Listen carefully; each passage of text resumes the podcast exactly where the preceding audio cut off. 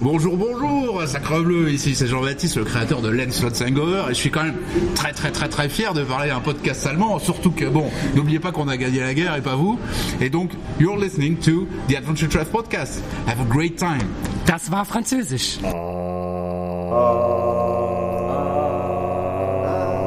Adventure Treff. Der Podcast. Herzlich willkommen zum Adventure X 2018 Podcast in einem Pub, von dem wir hoffen, dass die Musik halbwegs leise bleibt. Wir sind uns nicht ganz sicher, ob das auf Dauer klappen wird, weil uns der DJ immer ein bisschen ärgert. Gucken wir mal. Und ähm, ja, wir sind heute zu fünfter. Sollen wir eine Vorstellungsrunde machen? Wenn wir sie immer machen, aus Tradition. Dann, ja, hallo, ich bin der Basti. Ich bin der Hans. Ich bin der Axel. Ich bin der Jan. Und Michael, Michael ist auch da, aber der ist beschäftigt. Und wir haben zusätzlich einen weiteren Stargast. Ich bin der Kosch. Kosch ist da. Hallo Kosch. Ein Applaus für Kosch. wo kommt der denn her?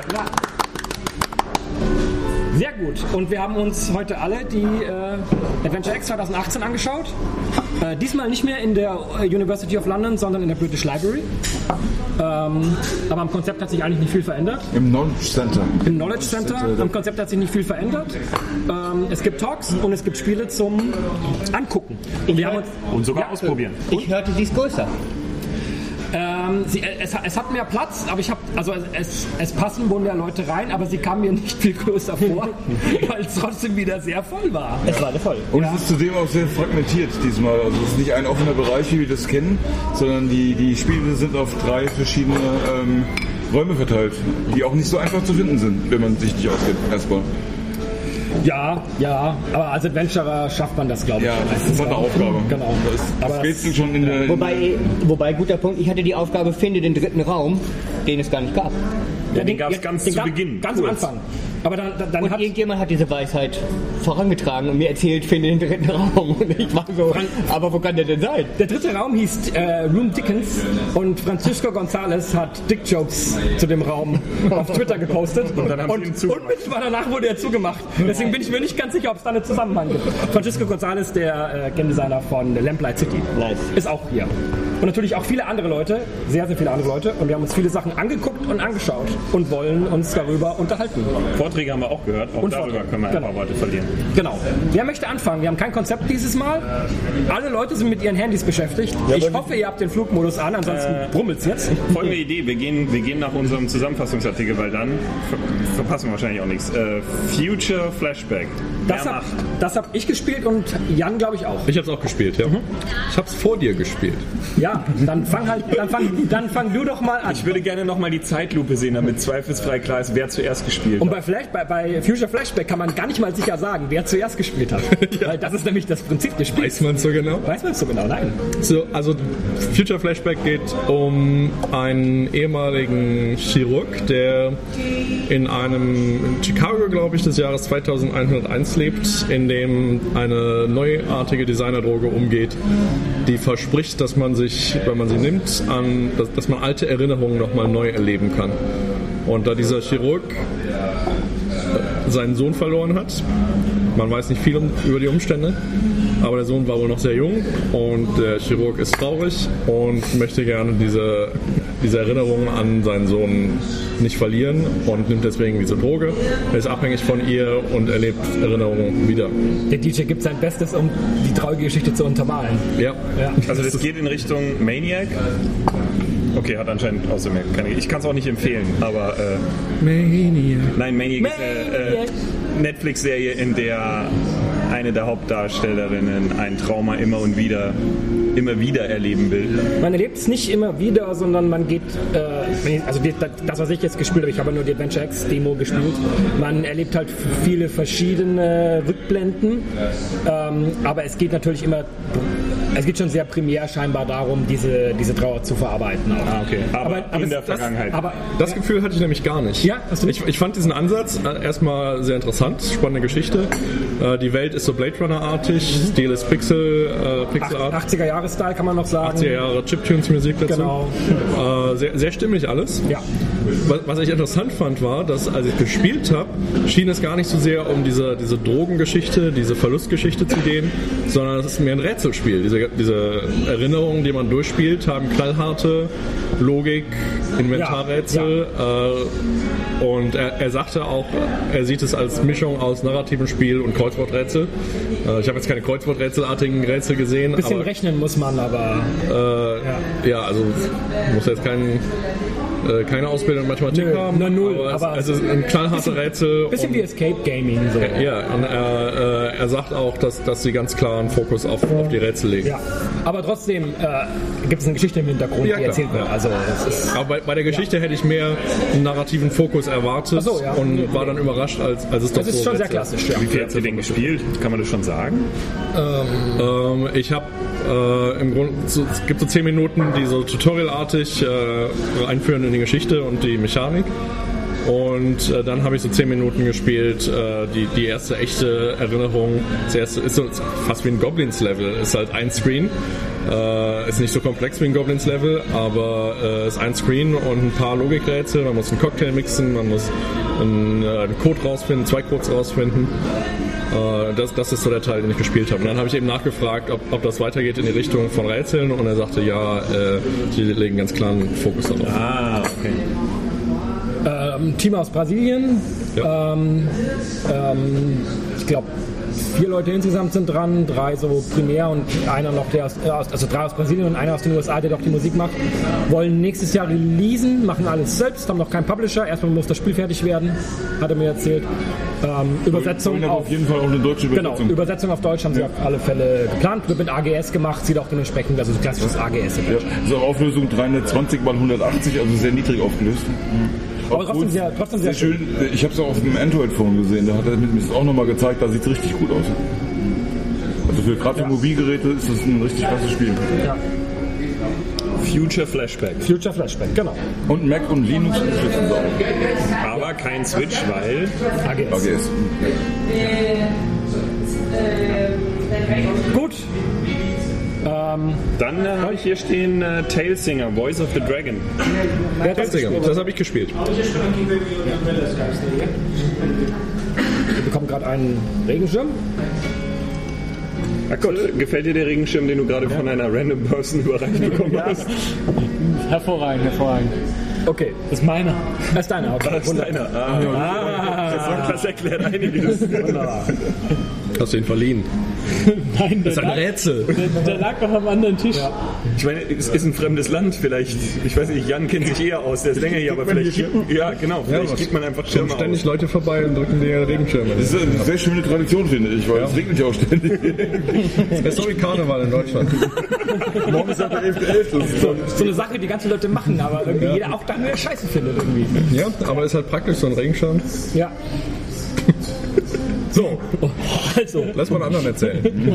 dann nehmen wir mal einen anderen erzählen. Ja, Wer hat denn ich noch gespielt? Äh, ich glaube, es hat nur Jan gespielt, oder? das hat nur ich gespielt. ich. Ist schwierig mit anderen erzählen. Nein, nein, ich könnte was über Röki sagen, einfach mal so, wenn man will. Erzähl was über Röcke. Ich Ich, ich dachte aber, du, du hast auch gerade was erzählt. Ich dachte vielleicht jemand anderes und dann wir wieder. Was über Luna Shadow das. Ja, mach das. Achso, ja, ja, gut. Ja, genau. Ich, äh, ich war bei Lantern Studio. Die haben Luna Shadow Dust das, äh, gezeigt. Das war ein Kickstarter-Spiel von 2016, glaube ich. Das ist so ein, so ein 2D-Adventure mit handgezeichneten Animationen. Sehr schön gemacht. Ähm, das Ja, und Kosch, Kosch hat sich noch Essen bestellt. äh, warte mal kurz mal ab. Nö, alles. Nee, müssen wir nicht. Nö, guten Appetit mir, aber Guten Appetit. Ja, guten Appetit. Guten Appetit. Keine, keine, keine Hemmungen. Äh, unsere Kannst Podcasts du es bitte, kannst du es einmal ans Mikrofon halten, Ja, dass, die, ja. dass die Hörer auch sehen, was du da isst? Oh, es riecht aber ganz lecker. Oh ja. Unser, unser, unser Podcast ist einiges gewohnt bei sowas. Ja, das hört sich lecker an. Ja. Ich, ich finde auch immer, so eine visuelle Komponente macht es erst rund. Wie, wie nennt sich das? Kartoffeln mit Pizza und Salat? Ich glaube, das trifft es. Ah ja, okay. Gut. So, dann lassen wir den Kosch essen und Axel erzählt uns dabei. Zurück zu Luna the Shadow Dust. Also ähm, ja, das äh, ist ein Ad Adventure, bei dem man sich so raumweise voranrätselt. Ähm, das ist eine Einklicksteuerung. Ähm, der Cursor verändert sich je nachdem, ob man ein Objekt benutzen kann oder Raum verlassen kann. Äh, Man steuert, steuert einen, einen kleinen Jungen, der glaube, so im dritten Screen dann ein, ein seltsames Fabelwesen findet in dieser Fantasy-Welt, ähm, das ihn dann begleitet. Und dann ab da steuert man beide. Also den Jungen und das, äh, das Tier, das kann man auch äh, umschalten zwischen den. Äh, und Ziel ist eigentlich, ein, die Spitze eines Turms zu erreichen und dann irgendwas zu verändern. Also die Story, ganz ehrlich, habe ich nicht. Okay. Kann man aber auch in so einer kurzen Zeit wahrscheinlich einfach. Ja, ich, ich habe mich da halt hingesetzt und habe losgespielt und ähm, es gibt da auch keinen Text, der irgendwas erklärt und äh, wird es auch im ganzen Spiel wohl keinen haben. Also Es- komplett textfrei? komplett textfrei. Sie, sie, sie äh, äh, setzen da mehr auf, auf einfach auf viele Animationen und So ein bisschen wie Machinarium, Genau. Lily Looking Through. Sie hat auch gesagt, sie ist so ein ganz großer Fan von den Amanita-Spielen, also die Entwicklerin, die genau. Also es ist so, so Amanita-Style ein bisschen. Genau, ja, also es gibt viele Animationen und keine, keine Texte halt. sondern, äh, eigensteuert. Was ich auch sehr schön finde an dem Spiel ist so die grafische Darstellung. Die arbeiten sehr viel mit ähm, Grautönen und machen dann aber farbige Akzente auf einzelne ähm, Objekte oder auf einzelne Bereiche im Screen und das, äh, die stechen dadurch halt sehr schön raus. Sieht also schon sehr nett aus. Das ist schon Genau, ähm, soll im Frühjahr erscheinen für PC. Erste Mal und dann für iOS, iOS, Android. Android und Switch. Sehr schön. Fragen? Ist ansonsten aber klassisches 2D. Klassisches Gezeichnete 2D gezeichnete Grafik, genau. Äh, Rätsel sind so, so äh, auf den Räumen basieren. Also da, ich habe jetzt praktisch immer irgendwie im Hintergrund einen Hinweis auf die, auf die Rätsellösung entdeckt. Es gibt gar nicht so viele Hotspots. Okay. Gut, Hans, was hast du gespielt? Machen wir es einfach so. Ähm, äh, Oh, jetzt habe ich überrascht. äh, ja. Ich kann auch- Äh, ich habe drei Sachen gespielt. Ich fange mal an mit dem mit dem ungewöhnlichsten, was ich. Ich glaube, das können wir alle schon sagen. Das ist das ungewöhnlichste Konzept, das wir auf der Adventure Ah, ja. sehen an Spiel. Ähm, Viele kennen es vielleicht Punktwolken. Wer sich darunter jetzt nichts vorstellen kann, wenn man eine Sache in, für den 3D-Drucker scannt, dann wird es erstmal in so eine Punktwolke konvertiert. Das heißt, das Objekt Hans- ist da, Hans- aber Hans zeigt's euch grad zeig- mit den Händen. Moment, ich zeig's gerade. Also wenn so, ne? Also man stellt sich ein Objekt vor und das baue ich mit Abermillionen Punkten nach. Es sind nicht Pixel, sondern Punkte. Das gibt so einen ganz eigenen grisseligen Look, so ein bisschen wie es sich anfühlt, wenn der Fuß eingeschlafen ist. Ich sag das mal. das, darunter kann man sich was Wenn, vorstellen. wenn das so knispert am Fuß. Wenn das knuspelt, Ah, dann, dann hat man 10 Minuten, um in die Notaufnahme zu kommen. Wer wissen will, worum es geht, fast ein Interview 3. Drei, ja. Genau, also wir- viele, viele Punkte. Und jetzt kommt das eigentlich Spannende, warum ist das grafisch so dargestellt? Ähm, man spielt einen Alien und dieser Alien findet die Schallplatte, also den Datenträger, der in dem Voyager-Satelliten drin ist. Da sind ja verschiedene Infos über die Menschheit gespeichert. Und aus diesen Infos schließt er, aha, es gibt die Erde, findet sie und fliegt hin.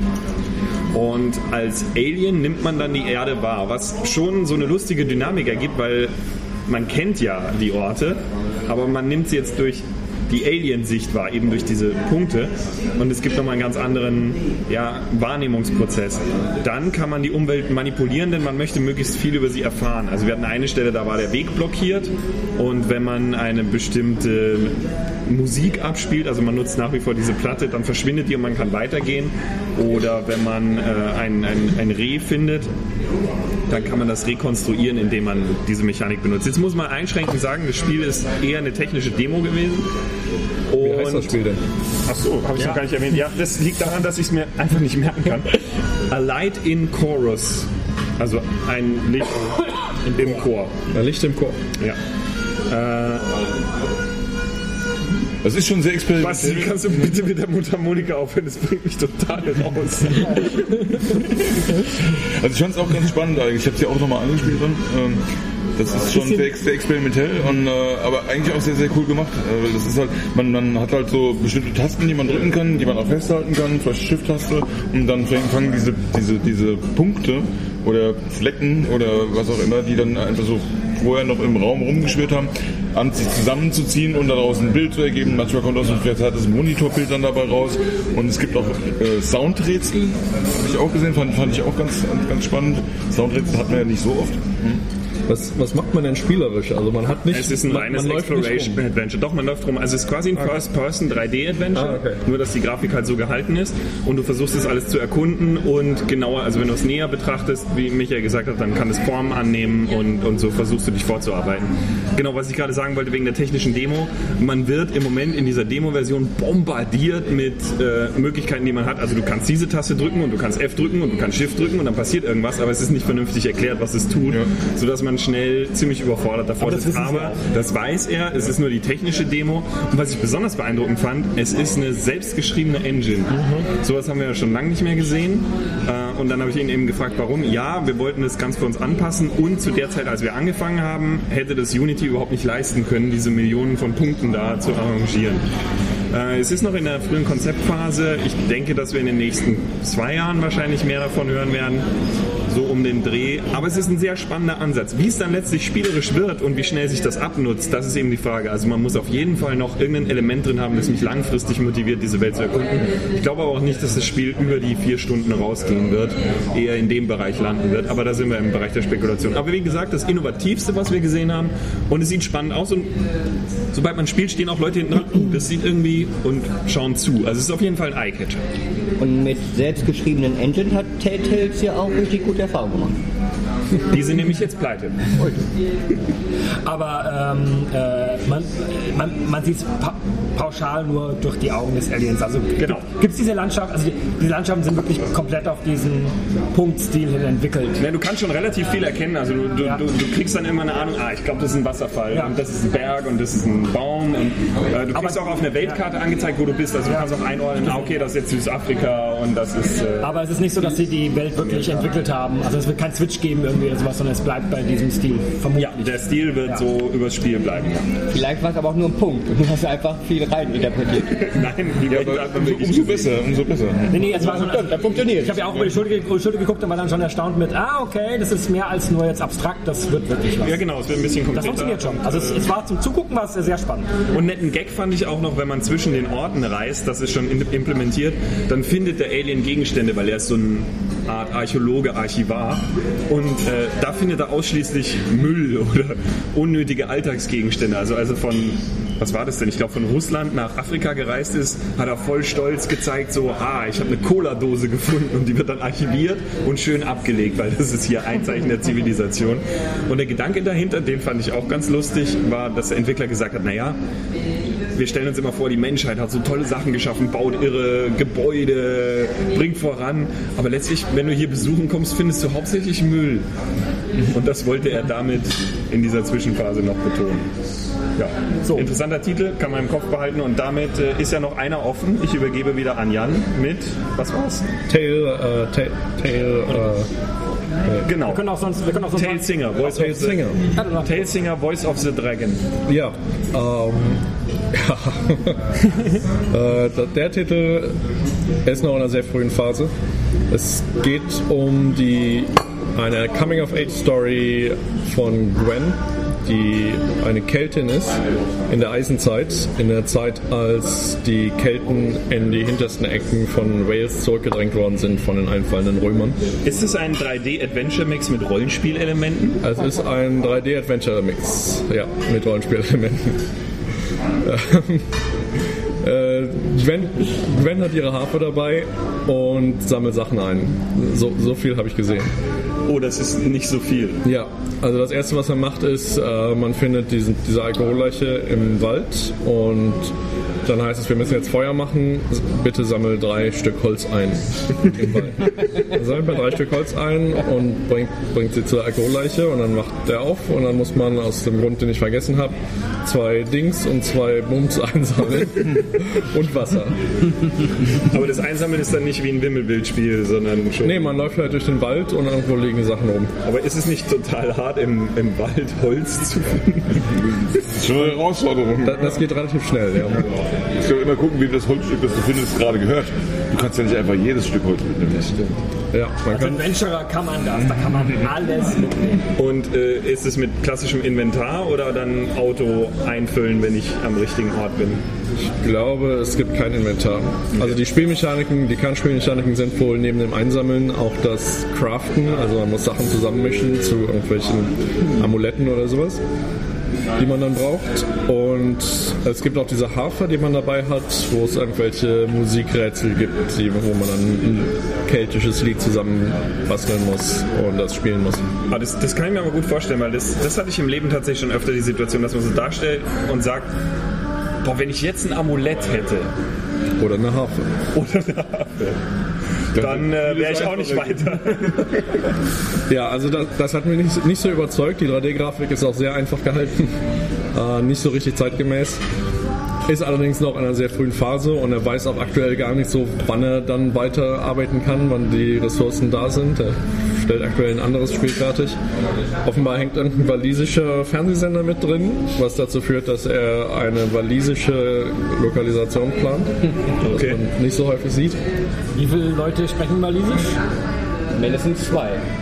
Ich weiß nicht, äh, paar hunderttausend. Länder und er. Wobei er muss Ich gar nicht beim Sender ein. Paar hunderttausend vielleicht. Okay. Naja. Gab es nicht schon mal ein Adventure mit walisischer Sprache?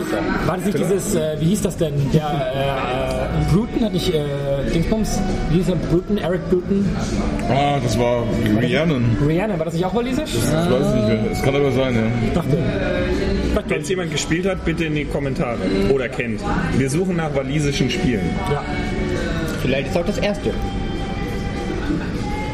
gut. Aber ist das ein bisschen ein Alleinstellungsmerkmal, ein mögliches? Ist es, ja. Äh, der, das Setting ist sicher relativ ungewöhnlich. Spielerisch hat es mich bisher nicht überzeugt.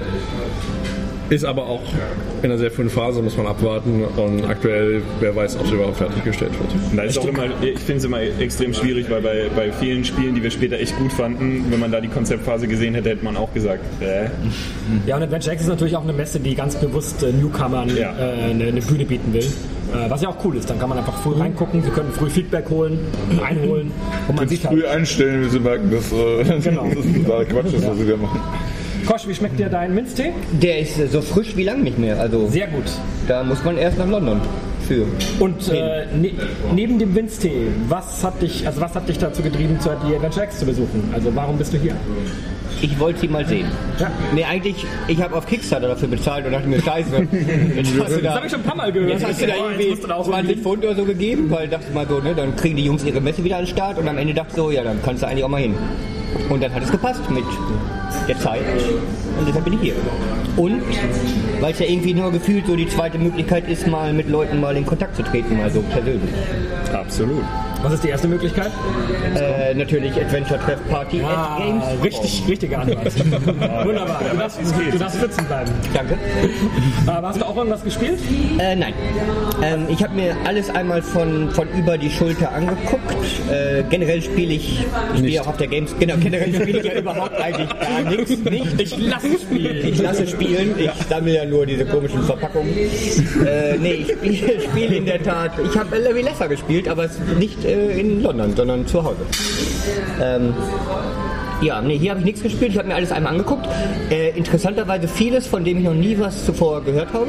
So geht es uns irgendwie auch immer. Ich weiß nicht, ob vieles meiner Definition eines Adventure Games folgen würde, weil einiges ne, sehr doch abweicht von dem, was ich darunter verstehe. Die Adventure X, obwohl sie immer noch Adventure X heißt, sagt ja auch bewusst, dass sie Narrative nicht eine Spiele. Point-and-Click-Adventure-Messe ist, Right. sondern narrative Spiele Agree. Aufs, allgemein. aufs Thema Adventure, nicht Adventure kommen wir nachher noch, wenn wir über einen Vortrag sprechen. Genau, da hätte ich nämlich sonst auch schon fast hin abgewichen. Wir können das ja jetzt Ja, dann, ja, Nach doch. diesem Vortrag von äh, Ragnar Torquist, Red Sweat Games heißt die Company aktuell.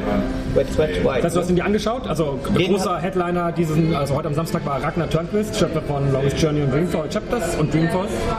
Genau, einen Vortrag äh, gehalten, unter anderem auch über, darüber, was ist eigentlich Adventure, Genau. wo kommt's her, wo geht's hin, für ihn vor allen Dingen. Genau. Du hast ihn angeguckt, wie fandst du ihn?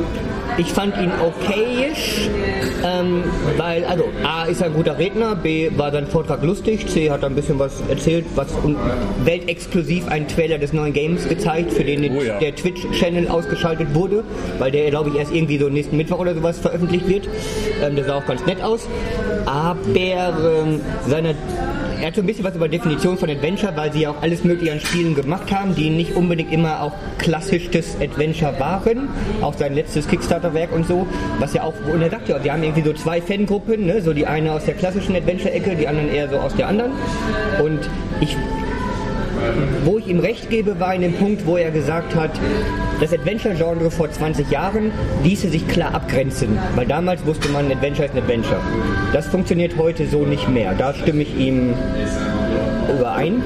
Ich sehe es aber trotzdem noch ein bisschen anders. Ich habe ihm nicht überall zugestimmt bei dem, was er gesagt hat, weil ich habe halt einfach eine Erwartungshaltung. Wenn, wenn, wenn ihr mir auf der Straße ein Adventure-Spiel verkauft, dann erwarte ich etwas, was ihr mir verkauft, weil ich damit etwas verbinde.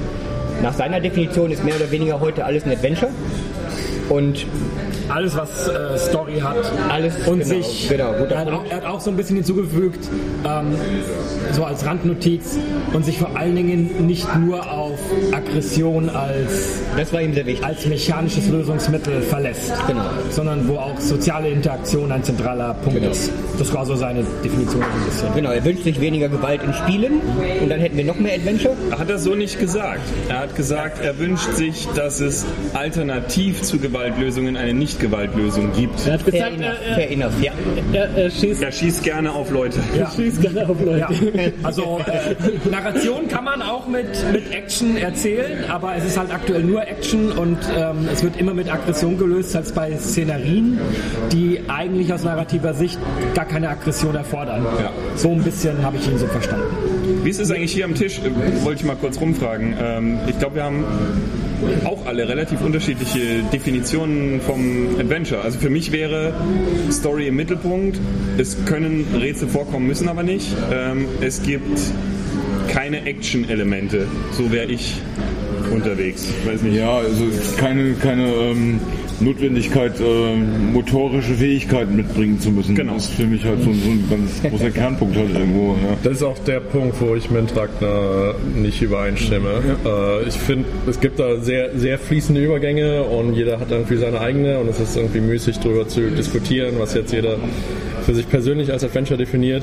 Aber für mich war immer so ein, eine Grenze, wenn wenn ein Spiel äh, signifikant davon abhängig ist, wie, wie man motorisch eben äh, unterwegs ist und auf Geschicklichkeit setzt, dann Für mich ist es auch immer ganz wichtig, dass ich einfach zwischendurch aufhören kann zu spielen und an einer anderen Stelle, also also später weiterspielen.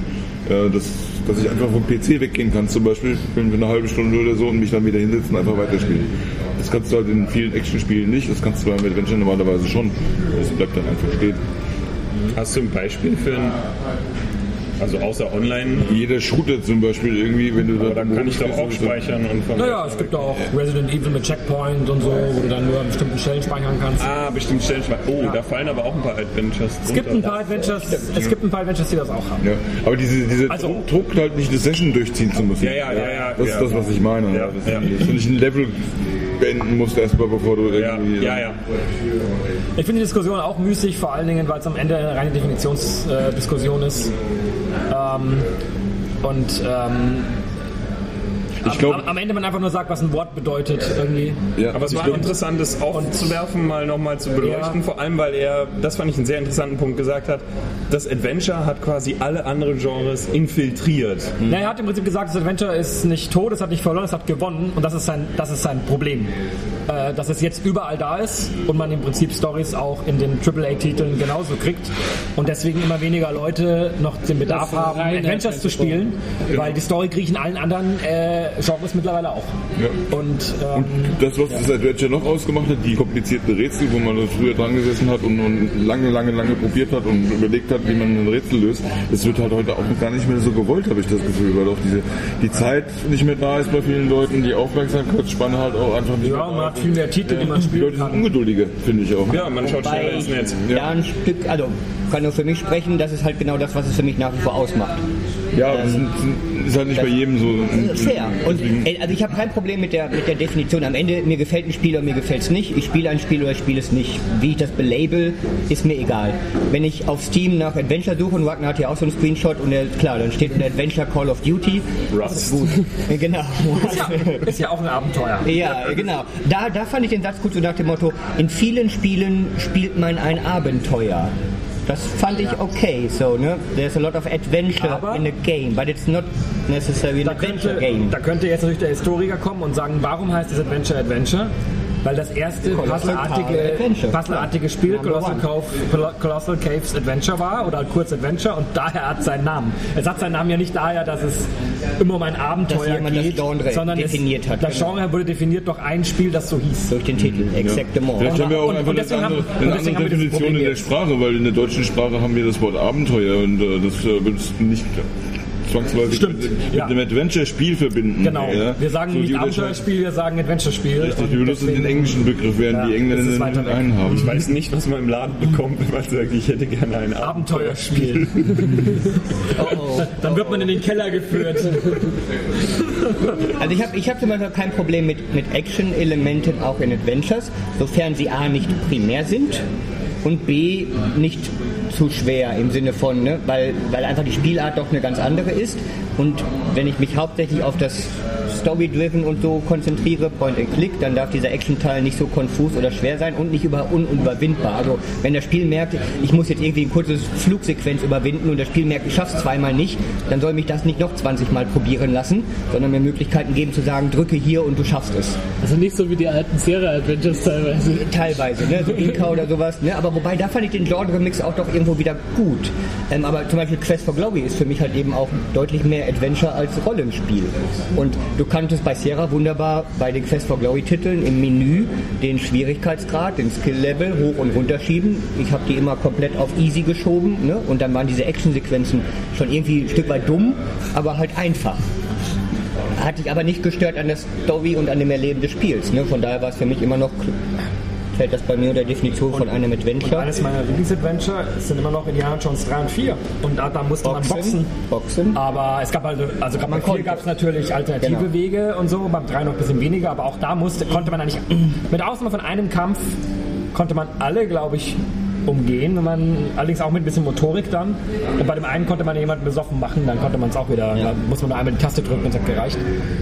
Ähm, aber trotzdem, da war natürlich trotzdem auch ein Kampf drin, da hat nie jemand was gesagt von, das war nie, das wäre nie ein Action-Adventure gewesen in den 90ern noch, sondern es war noch ganz klar Adventure.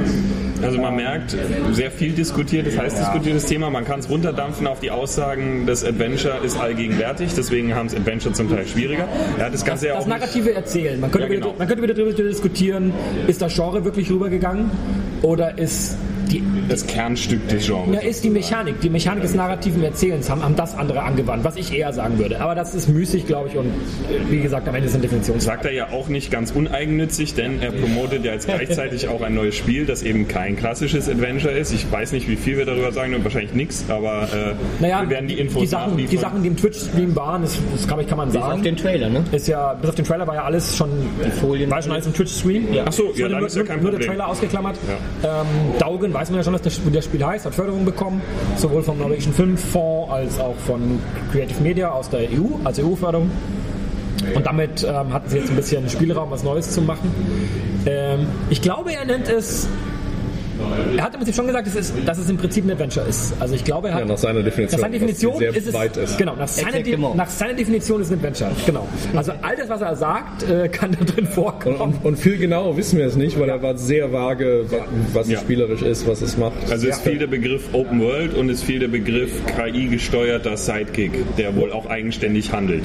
So, Wo es immer- geht um Wo ich, Einsamkeit. immer, wo ich immer noch nicht genau weiß, ob es wirklich KI ist, die sie programmieren, oder ob der Charakter ein KI-Charakter ist, der gescriptet Wissen wir auch nicht. Und Aber ich frage mich, wie Einsamkeit mit einem Sidekick zusammengeht, aber Ja, kann schon klappen. Auf jeden Fall kann man sagen, grafisch war es wow.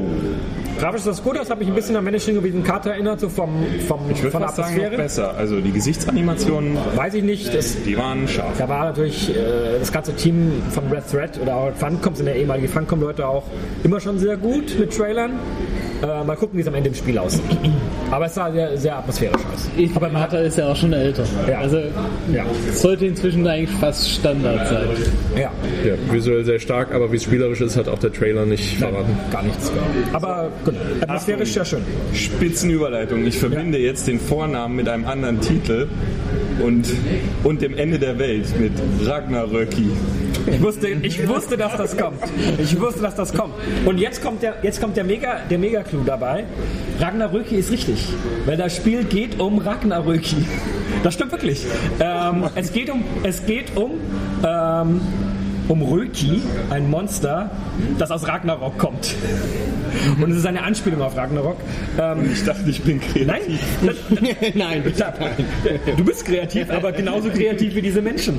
Genau, also Röki, ein weiterer Titel, den man anspielen konnte. Äh, kannte ich vorher nicht. Kannte ihn jemand vorher irgendwie? Nee. Mir war auch Nein, völlig nee. neu. nie gehört. Ähm, ja.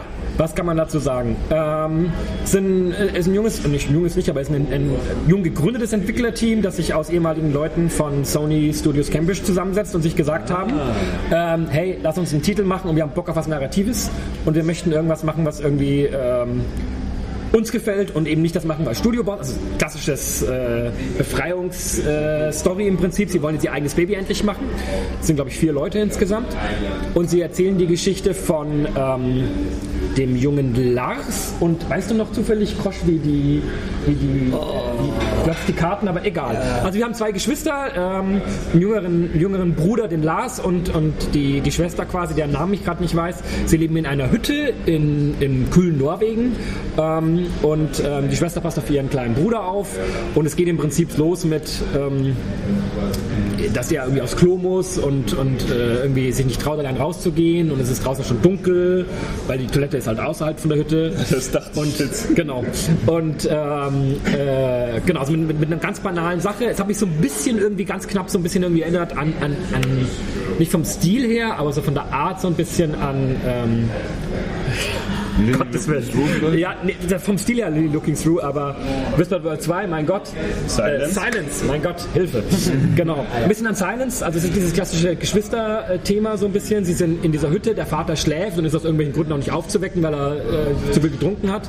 Also man muss sich um diesen, um, um seinen Bruder kümmern und ähm, das wird eigentlich pr- primär im Prinzip genutzt als Tutorial, eigentlich erstmal um ein bisschen klarzukommen mit der Steuerung. Ich habe es gespielt auf dem Controller, äh, wird aber auch eine klassische Point-and-Click-Steuerung äh, kriegen.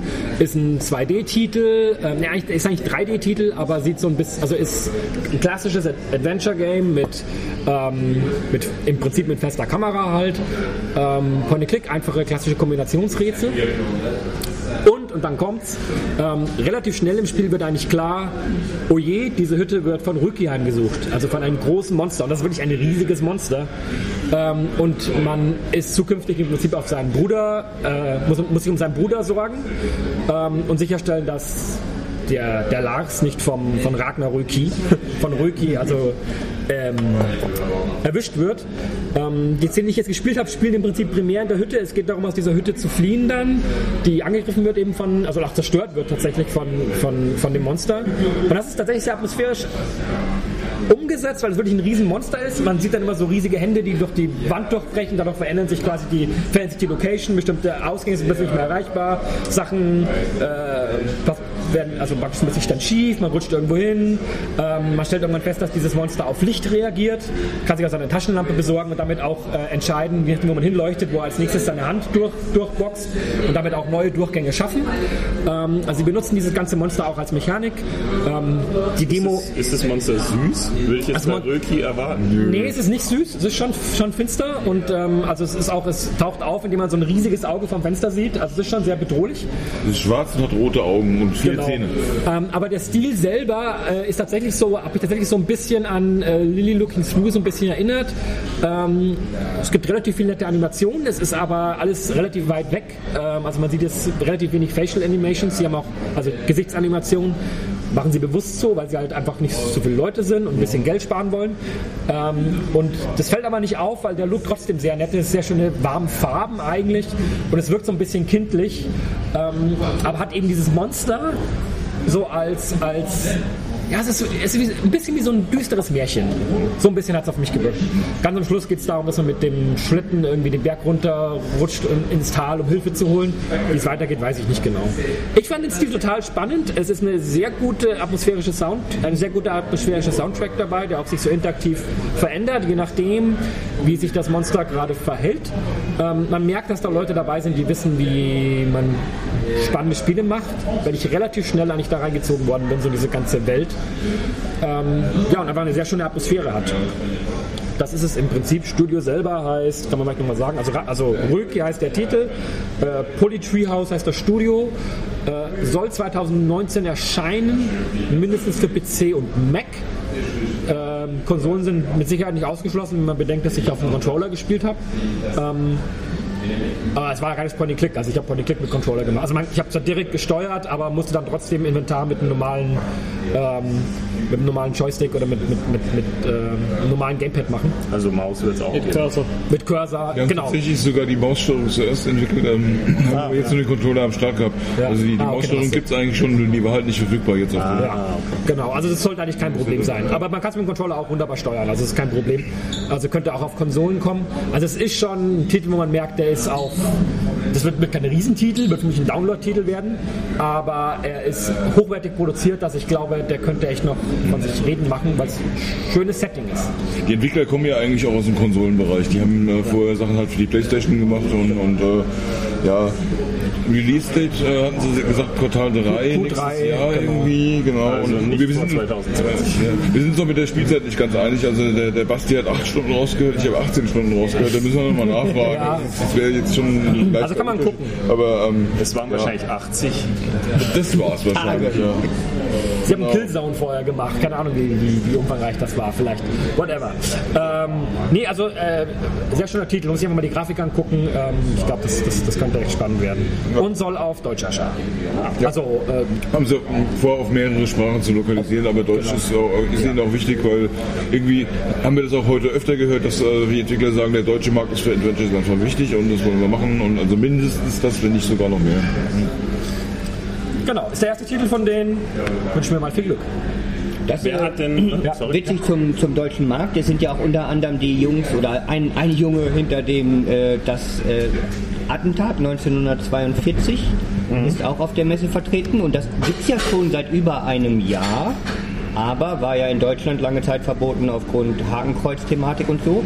Das hat sich ja jetzt geändert durch die neue Gesetzeslage und wir haben ja auch einen Antrag gestellt und haben ja auch eine Freigabe bekommen als erstes, nicht als erstes Spiel, aber als erstes PC-Spiel in Deutschland haben sie eine Freigabe bekommen. Damit kann man ja auch mal wieder Werbung machen.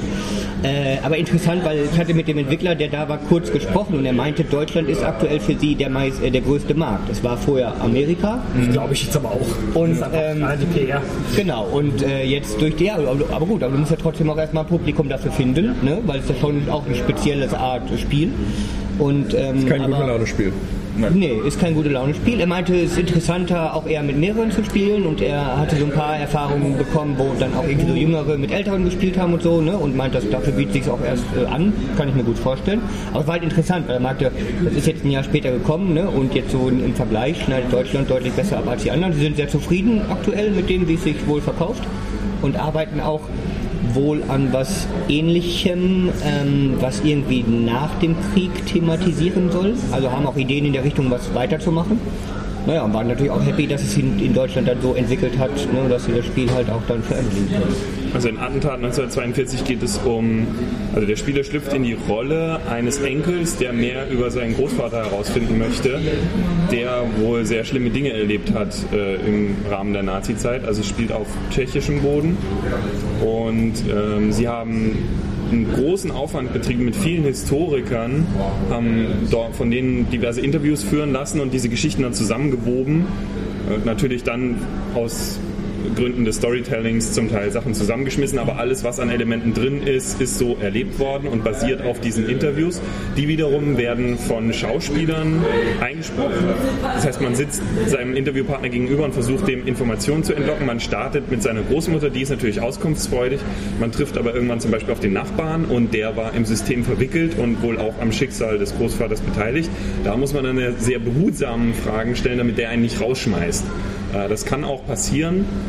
Dann kann man die Szene neu starten, wenn man Münzen aus Minispielen hat. So ganz habe ich es nicht verstanden. Ähm, Natürlich. aber es gibt insgesamt drei alternative Enden. Es gibt eins, wo dann gesagt wird, da muss man sich aber auch wirklich Mühe geben. Man findet gar nichts raus, aber da muss man sehr schlecht sein. Äh, Und ansonsten ist die Frage, wie viel von der Geschichte des Großvaters bekommt man aufgearbeitet. Ist also ein sehr dokumentarisches Spiel, hat zum einen diese Zwischensequenzen mit Video, wo man diese Zeitzeugen, die eben Schauspieler sind, mit äh, ihren Texten und Befragungen spielt und hat dann Multiple-Choice-Auswahl bei Dialogen. Der andere Teil sind handgezeichnete, schwarz-weiß gehaltene Abschnitte, in denen die Erinnerungen quasi durchgespielt werden. Auch da kann man von der Erzählung abweichen, aber dann wird derjenige, der das erzählt, sagen, nein, nein, nein, so war das nicht und korrigiert dann den Lauf der Geschichte wieder. Also man kann nichts anderes rausspielen, aber man kann sich relativ in Anführungsstrichen frei bewegen in diesen Abschnitten. Ich fand es hochspannend, weil das auch wieder ein Punkt ist, Klar hat man es in Geschichte gehabt, klar hat man da Bücher drüber gelesen, vielleicht auch Filme gesehen, aber dass man dieses Thema, die Dramatik dahinter versteht, diese, diese furchtbaren Vorgänge, die man sich einfach auch gar nicht vorstellen kann, dass man da näher rankommt, wenn man Zeitzeugen hat und das nochmal so direkt vermittelt bekommt, scheint mir ein guter Punkt, um mit der Geschichte auch besser, gerade in den heutigen Zeiten, umzugehen und das im Kopf zu behalten, was damals eigentlich alles passiert ist. Wenn man sich die Nachrichten, Nachrichten so anschaut, dann hat es nicht jeder in der Schule gehabt. Oder es war nicht eingängig genug, genau. Ja, das ist Also- die Distanz, die wir heute halt einfach dazu haben, weil kaum noch jemand da ist, der das so wirklich erlebt hat und Ja. mit dem man halt spricht. Ja. Deswegen ist es, glaube ich, auch ganz wichtig, dass sol- solche dokumentarischen, in, interaktiven Geschichten, halt vor allem interaktiven Geschichten, wo du selbst auch in die Handlung eingebettet bist und nicht nur einen Film siehst oder ein Buch liest oder irgend sowas, sondern es quasi spielerisch erlebt, erlebst, das, das ist, glaube ich, wichtig, weil dann kriegt man einen viel besseren Bezug dazu. Auf jeden Fall. Ich glaube, das ist auch was, was in der Schule funktionieren könnte, ne? So eine Definitiv, Art von Spiel, ja. ähm, als Lerninhalt Ja. durchaus, wenn es pädagogisch wertvoll irgendwie ne, durchgeht, weiß nicht, was da für Kriterien sind. Ähm, zu dem Videomaterial. Ich bin mir der Pädagoge, es gibt keine Kriterien. Damit ist es hiermit durchgegangen. Demnächst, demnächst in ihrer Schule, in Klasse 3. Ähm, was er mir noch erzählt hat zu dem Videomaterial, du hast ja gesagt, technisches Archiv und so, äh, weiß nicht ob Marketingaussage, aber zumindest hat er mir gesagt, dass wohl auch bisher unveröffentlichtes Material mit ins Spiel geschafft hat, was so wohl noch nicht verwendet wurde in Dokumentationen oder sonst wo. Da ich jetzt nicht alle Dokumentationen zu diesem Thema jemals gesehen habe, ne, wird das schwer zu beurteilen sein, aber ist ja auch erstmal eine Aussage dass man dort auch durchaus im Archiv nochmal was gefunden hat, was so noch nicht bearbeitet verwendet wurde.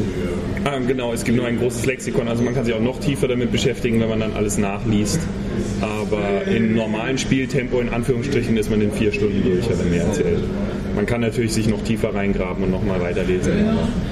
Das ist so die Idee dahinter. Sehr spannendes Projekt. Ihr nächstes ist tatsächlich, äh, spielt dann kurz nach dem Zweiten Weltkrieg in Tschechien, ähm, was wohl auch eine sehr üble Zeit ist, bei der es viel zu erzählen gibt.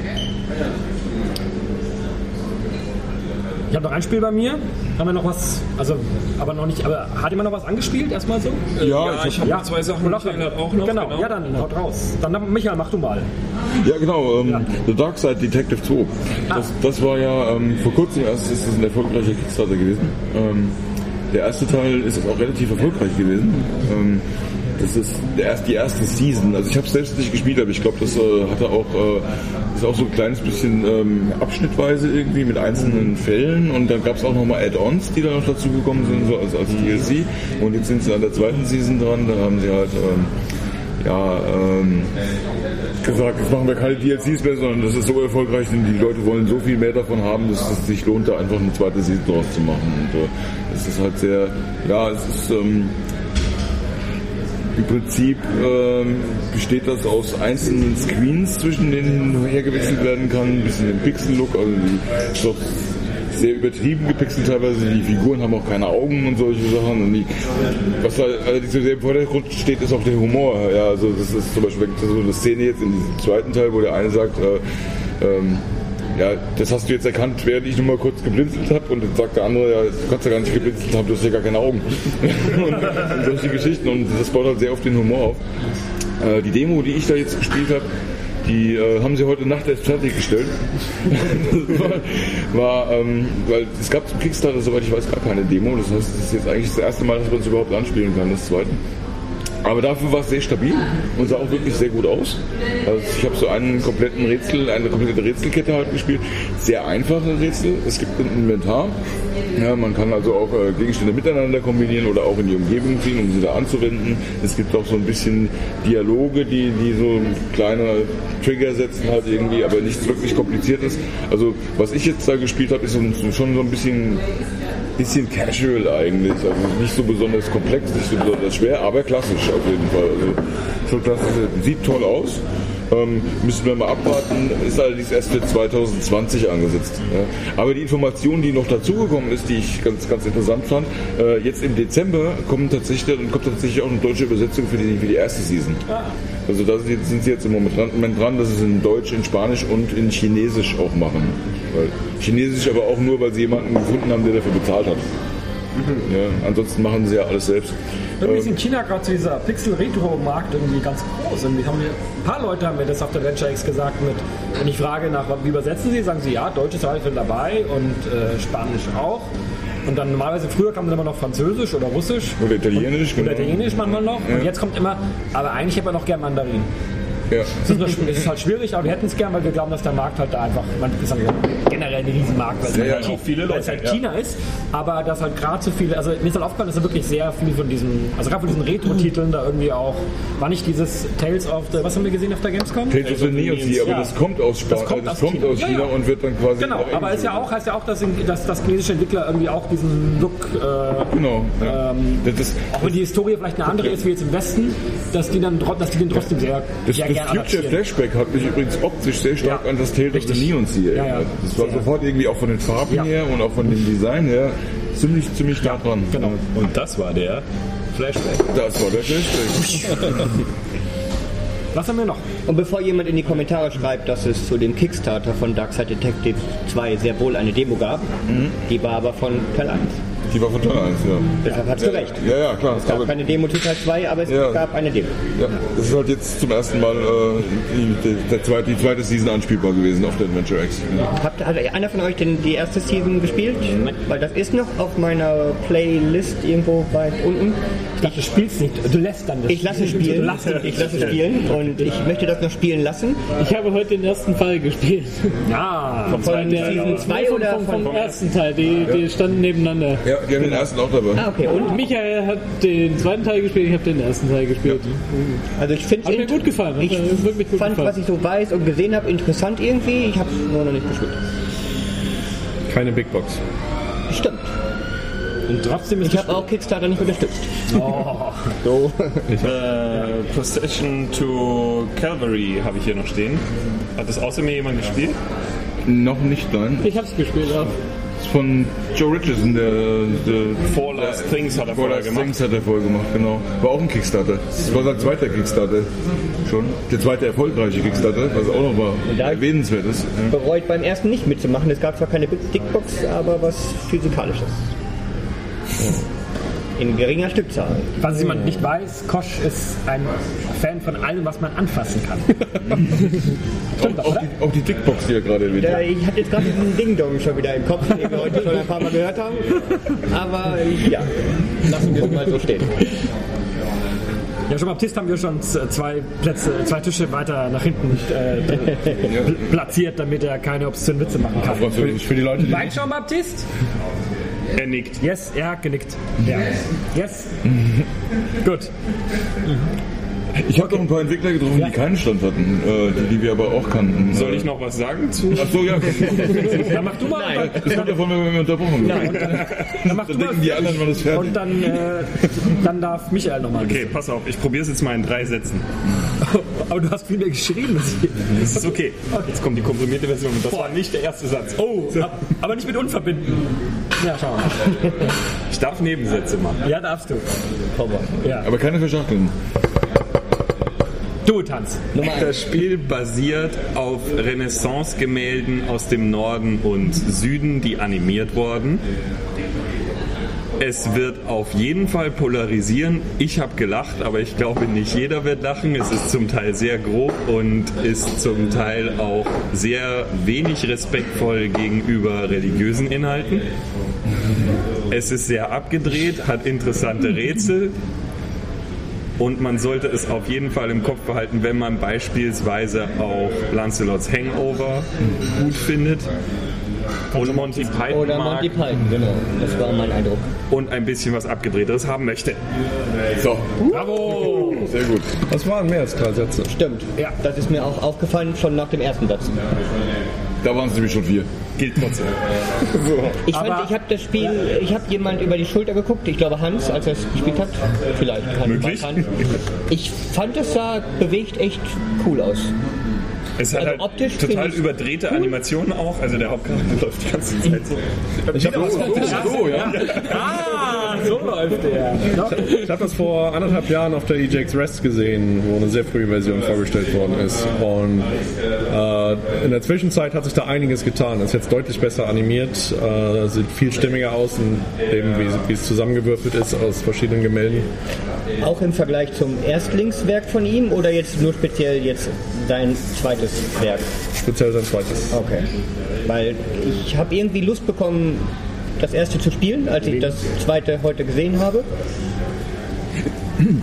Das war ja auch nicht, Wallace Dings war ja auch nicht das erste, das war nur das erste kommerzielle. Okay. Der hat davor Ja, auch noch eins gemacht, das kann man sich auch noch mal ansehen, das ist auch in diesem Stil. Fair, ja. So viel Zeit muss sein. Es gibt auch eine schöne Diskrepanz zwischen diesen historischen Gemälden und die Art, wie die Leute da miteinander sprechen.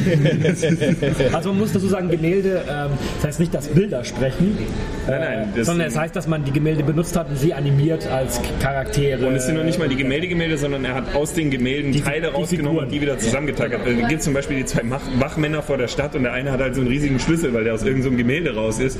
Und alles, was er immer sagt, ist, you can't go through here. Look, I've got a really big key. Und den Satz wird er bei jedem Satz nochmal mit anhängen zum Beispiel. Weiß- Also das ist die Art Musik.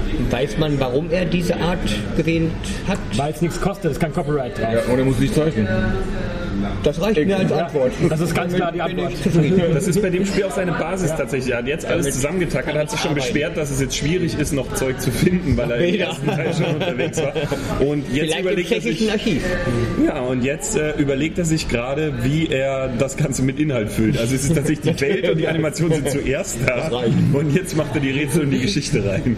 Gut, dann muss er den Vortrag von Ragnar sich nochmal angucken. Ja. Ja. Kann er schon mal ein paar Sachen So ein rausschreiben. bisschen wie Terry Gilliam hat bei Monty Python auch gearbeitet hat, ne? Kein, kein Bock zu selber zeichnen, ausschneiden, animieren.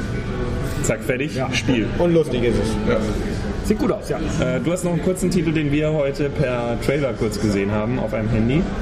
Ähm, ja, können wir mal kurz mal reinwerfen. Ähm, Hat alles, was das Internet braucht, kann Genau. man sagen. Inspector Waffles ähm, von, sagt man Jan Magan? Man sagt Jan, ja. Jan, Jan. wir können auch sagen von, von Jan, der hier gegenüber sitzt, aber der, der gerade spricht. Oui, oui. Äh, der, der, der sitzt, der französische Jan, the, the French Jan, who's over there. Say hello to our, to our podcast listeners. Okay, Bonjour. bonjour, er hat bonjour gesagt. Bonjour, at 11 o'clock. Gut. How do you pr pronounce your last name? Marjon, Margan? I don't, I don't have one. Okay, perfect. Okay, ist einfach nur Jan. Jan die Katze. Jan die Katze. Genau. Und die Katze deswegen, weil Inspector Waffles eine Katze ist. Alles richtig gemacht. Ja. Also im Internet muss es ankommen von Antenna Dilemmas. Finde ich auch gut. genau, wir haben uns den Trailer angeguckt. Ähm, Ich glaube, Antenna Dilemma ist ein weiteres Game. Ach, Entschuldigung, das haben wir das. Ah, Exakt. ah, ja. ah. Das sind zwei Games. Wunderbar. Kleine Deswegen Karte. brauchen wir unsere Leser bei uns. Podcast. Sehr gut. Details. Unsere Augen sind nämlich Also, es gibt so. Inspector ganz und Antenna. Dilemma. Das hat er vorher, glaube ich, dann gemacht, vermute ich mal. Er macht es parallel. Parallel. Ah, So viel Zeit muss sein. Deswegen haben wir Kuschda. Wusste ich nicht. Aber wir haben uns nur Antenne äh, Inspector Waffles angeschaut als Trailer. Ähm, Pixel Look. Ähm, und es gibt eine Katze. Ich habe dann danach, ich, ich kann mich gar nicht mehr. Die Katze ermittelt, also Ja. ist quasi Jetztzeit, Genau. aber statt Menschen Tiere. Genau. Und sah sehr lustig aus. Waren auch schon lustige Kommentare zu sehen. War aber nicht anspielbar, ähm, sondern wir haben halt nur einen Trailer angeguckt. Genau. Ähm, Findet ihr auf www.golossogames.com. Golossogames.com. Genau. Und Das war eine schöne Überleitung ist irgendwie, weil ich habe nämlich heute auch noch ein Spiel angespielt, fällt mir gerade ein, wo die Menschen auch Tiere sind. Ah ja. Und zwar heißt das Headline. Ähm, das ist, ist allerdings ein bisschen komisch gewesen, weil das war eine sehr, sehr kurze Demo, die eigentlich fast überhaupt gar kein Gameplay hatte. Ähm, Und zwar geht es darum, es ist auch eine Welt, in der äh, alle, alle Menschen irgendwie Tiere sind. Da ist zum Beispiel am Anfang, äh, ich weiß gar nicht mehr, was es war, ob das ein Hund oder ein Wolf war, der da als äh, Nachrichtensprecher dann im Fernsehen auftaucht. Und ja, da sitzt dann irgendwo so ein Dachs dann in seinem Wohnzimmer und guckt sich das an und der ist wohl auch selber Reporter und dann meint er, ah, es ist so blöd, dass die immer so toll über diesen Typen, der da gerade an der Regierung ist, berichten und das, äh, man sollte auch richtige Berichterstattung machen und dann, äh, ich muss mir mal mein Material angucken, muss mir mal ein neues Portfolio zusammenschneiden und dann hat er so eine ganze Reihe von so kleinen Videoschnipseln, die kann man wie in einem Videoschnittprogramm dann so zusammensetzen ja, und kann daraus so einen Trailer bauen und dann sagt er aber am Ende dann, also Axel hat es auch ausprobiert oder da kam das selber Genau. mal raus, irgendwie, äh, das, mein Material ist nicht gut genug, ich muss jetzt mal losgehen und muss mal neues Material machen und dann ist die Demo zu Ende. Dann fängt die Demo wieder von vorne an, ja. Und, äh, Also das Einzige, was man als Spieler gemacht hat, ist zwei Schnipsel zusammengesetzt und, und dann auf, auf, auf, auf äh, Export gedrückt, Export genau. gedrückt in, in diesem Programm und dann war die Demo vorbei. Also, naja, Ich fand es jetzt auch von den Animationen her nicht so toll. Das war alles sehr, sehr rudimentär animiert auch. Ähm, so ein bisschen, eigentlich, eigentlich ganz netter gezeichneter Stil. Ja, es sah nicht, so übel aus, aber die Animationen waren halt, äh, ja, aber es ist ja auch sehr früh noch. Also die, Demnächst in ihrem Early Access. genau, wenn die, wenn die das so, so, so, so, so, so eine Demo da vorstellen, dann glaube ich, sind die noch nicht Macht weit. das erstmal keine Schlagzeilen. Und wir sind ja auch genau richtig hier. Morgen ist der 11.11. Oh ja. Da geht die Zeit los von dem Ding, wo wir uns wieder über den Begriff streiten hier. Ja.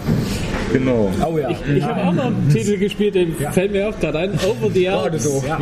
Ah, oh, der ist, ja. Ah, ja. Ich habe nur zu- zugeguckt ein bisschen. Ich Okay. habe nur den Aufkleber mitgenommen. Okay, ähm, worum es genau geht, ähm, also die, die Hintergrundgeschichte ist, ich glaube, da geht es um Postkarten, die einer findet von seinem Opa, der als, als britischer Spion von, von Italien nach, äh, nach Deutschland oder erstmal in die Schweiz reisen muss, um dort einen Wissenschaftler zu finden, einen, einen Uhrmacher, der bei den Nazis äh, die Codes äh, knacken kann. Auf jeden Fall geht es darum, äh, Zweiter Weltkrieg, Nazis. Jahr in. Jack. Damit haben wir alles mit tschechischem Videoarchivmaterial. Nein, ohne technisches Videomaterial, äh, im Prinzip praktisch keine, äh, kein, Hans ist gar, gar nicht viel Hans schläft. Nee, Hans sucht gerade nach einem Niveau unter. gar nicht viel Grafik. Das ist äh, eigentlich im Prinzip ein Text-Adventure Multiple-Choice-Ding. Also Branch so, glaube ich, ne? So ja, genau. Auswahlmöglichkeiten. Ja, und äh, wenn, wenn du die richtigen Antworten hast, dann kriegt dich die kriegt dich die Nazi-Jägerin, äh, also die, die, die Nazi-Frau nicht und wenn, wenn du die falschen an Was, was denken die Leute hier? Die sprechen kein Deutsch und jedes dritte Wort, das wir sagen, ist Nazi, Nazi, Nazi. Das erinnert, das erinnert mich an diese Werbung, wo es um, um äh, Zahnarztfrauen geht. Äh, Was? es, nee, in Deutschland. auf die Überleitung. Das, das muss jetzt gut werden. Sonst Auf DSF um 1 Uhr morgens oder Es, es gab doch diese Werbung in Deutschland, wo, wo, wo sie gesagt haben, ich glaube Dr. Best oder so. Zahnarztfrauen empfehlen, Ja. äh, sich die Zähne zu putzen. Und ich habe mich immer gefragt, sind, sind, sind, sind Zahnarztfrauen, sind das die Ehefrauen von Zahnärzten oder sind das weibliche Zahnärztinnen? Zahnarzt. es sind die Frauen von den Zahnärzten, weil die Zahnärzte selber wahrscheinlich keine Werbung machen dürfen. Für Aber hat-. Okay, also sind Nazi-Frauen auch Frauen von Nazis. Das ist Nein, gar das, nicht so nein, das ist äh, tatsächlich eine, eine, eine ähm, dem, de, den Nazis zugehörige Frau. ah, okay. So Können wir zum nächsten Elsa Schneider. Die Frau Eiche. Eiche. Das ist ein Crafting Simulator. Also, Wenn du drei Frau Eichen hast, Text Adventure. Ich weiß nur, dass ein Kapitel die Augenblick hieß. Die, Nee, nee, die Augen. Nein, nein, nein. Und es war das ganz ist die lustig. Zeitung. Das ist Ah, die Zeitung heißt es. Das war ganz lustig, weil ich habe ich hab nämlich den Entwickler dann auch nochmal getroffen und der meinte, äh, also hatte ich das Spiel noch gar nicht gesehen gehabt, ja, aber ich habe ihn so zufällig getroffen, der hat mir so von seinem Spiel erzählt, bevor ich es gesehen habe und er meinte, ah, ja, die, die deutsche Übersetzung, da ist auch ein Fehler. Er, er spricht auch selbst so ein bisschen Deutsch, er hat das mal gelernt. ja. Das ist, ist mir ein Fehler unterlaufen. äh, Da, die, was war, welches Wort das? Die Augenblick. Die, die Augenblicke, noch da steht die Augenblick drin, das sollte doch eigentlich das Augenblick heißen. Nee, ist auch falsch, das muss der Augenblick heißen. Also, verdammt, Details. wieder falsch. Hm? er hat ja nicht drei Möglichkeiten, der kann das ja noch dreimal. Eine Sprache, die ich nicht lernen So, müssen, Augenblick. wollen. Auf jeden Fall muss, muss man äh, halt die richtigen Entscheidungen treffen und ähm, wenn man die falschen Entscheidungen trifft, äh, kommt die einem näher und äh, wenn man Pech hat und sie einem ganz, dann, dann kann sie dich erschießen und dann ist das Spiel vorbei. Oder beziehungsweise nicht dich selber, sondern auch vielleicht den, der dich begleitet. Also das ist mir passiert. Ich habe es überlebt, aber, Du hast es versaut, aber, hast mein, mein. Partner, Du hast deinen Sidekick geopfert. Aber, aber man kann dann weiterspielen ohne es. Ohne es. äh, dann war die Demo bei mir vorbei Ah, und okay. war das sowieso vorbei. Also Okay. keine Ahnung. ich habe gesehen, dass da, also fährt man immer mit dem Zug, also die Animation habe ich gesehen, dass man mit Äh, dem Zug nee, über die es Alpen- gab mit, mit dem Zug, es es ist, glaube mit dem Auto gefahren. Okay. Aber äh, letztendlich ist es egal. Aber es ist ein Roadtrip schon eigentlich. es ist ein Roadtrip über die Alpen. Heißt auch Over the Alps, können wir auch noch dazu Genau, sagen, ja. haben wir noch nicht erwähnt. Doch, doch haben wir. Haben wir? Ja, gut, dann. Du, Ich vergesse immer die Titel. Das Äh, wie, wie, wie heißt es jetzt? ähm, weiß ich nicht, ich muss ja an Axel fragen. Ja. Axel, wie heißt? Axel, over the Alps. Okay, danke. Ich habe noch ein Spiel gespielt. Jeder hat so ein Spiel gespielt. Das heißt Wir sind ungefähr bei 20 Prozent der Titel, die wir haben. Not Tonight.